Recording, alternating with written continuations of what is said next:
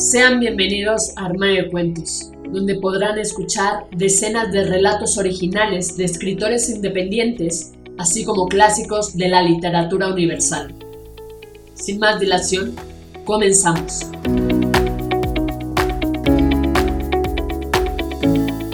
Hola, ¿cómo estás? ¿Escuchas Armario de Cuentos? Yo soy Mari Carmen y el día de hoy toca Tu cuento hecho audiolibro donde podrán escucharte cientos de personas alrededor del mundo a través de 12 plataformas donde publicamos Armario de Cuentos, entre las que destacan Spotify, iTunes, entre otras.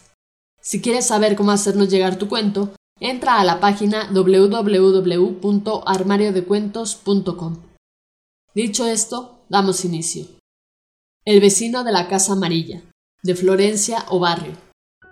Hace unos días me enteré de pura casualidad sobre la extremada situación nefasta por la que estaba atravesando mi vecino Mar. Él era ese señor de pelo canoso y con bigotes bien espesos que con su andar encorvado y su charla amena recorría todo el barrio saludando sin ton ni son. Ese, el que vivía ahí en la esquina en la casa amarilla. Sí, ese mismo señor que nos aconsejaba muy paternal y atinadamente sobre nuestras penas e infortunios que solíamos contarle. Por desgracia, él llevaba a cuesta su demoledora deuda financiera de una forma muy silenciosa. Esta iba creciendo día tras día, y la cual se había transformado en esa planta rodadora que solemos ver en una ciudad fantasma.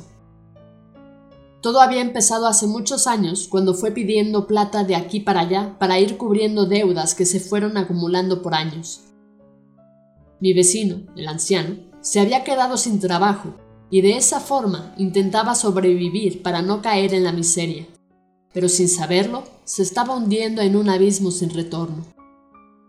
No tenía familiares a quien recurrir para pedir un poco de ayuda y contención, solo estábamos nosotros, cuando la situación dijo basta y se salió de control, todas sus maniobras financieras explotaron y salieron volando por los aires. Inevitablemente salieron a la luz. Nosotros sus vecinos estuvimos ahí para contenerlo tanto monetaria como psicológicamente, pero eso no bastó para salvarlo. Su mala cabeza para los negocios, mejor dicho, para las deudas, hicieron que fuese su fin.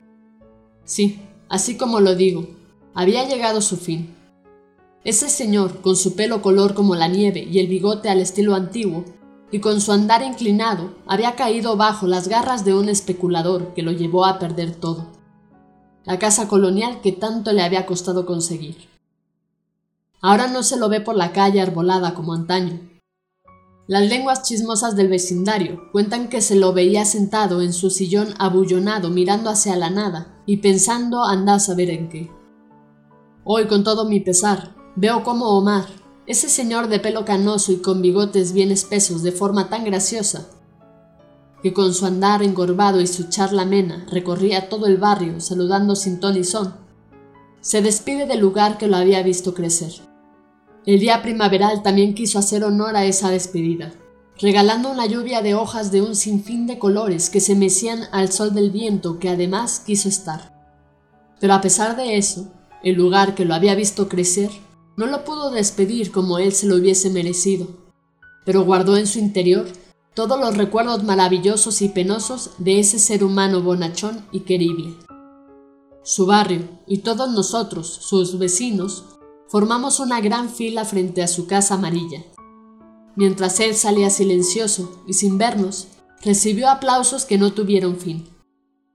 Solo al verse alejar el auto por la calle adoquinada y flanqueada de tipas, el silencio invadió el lugar. Él, Omar, se despidió sin emitir palabra alguna y sin mirarnos siquiera. Es que ese hombre tan querido por todos nosotros iba adentro de un ataúd de madera barata rumbo al cementerio local. Fin. Esto ha sido todo, espero que te haya gustado. Si fue así, compártelo con todos tus amigos no olvides comentar qué te pareció este relato de Florencia o Barrio.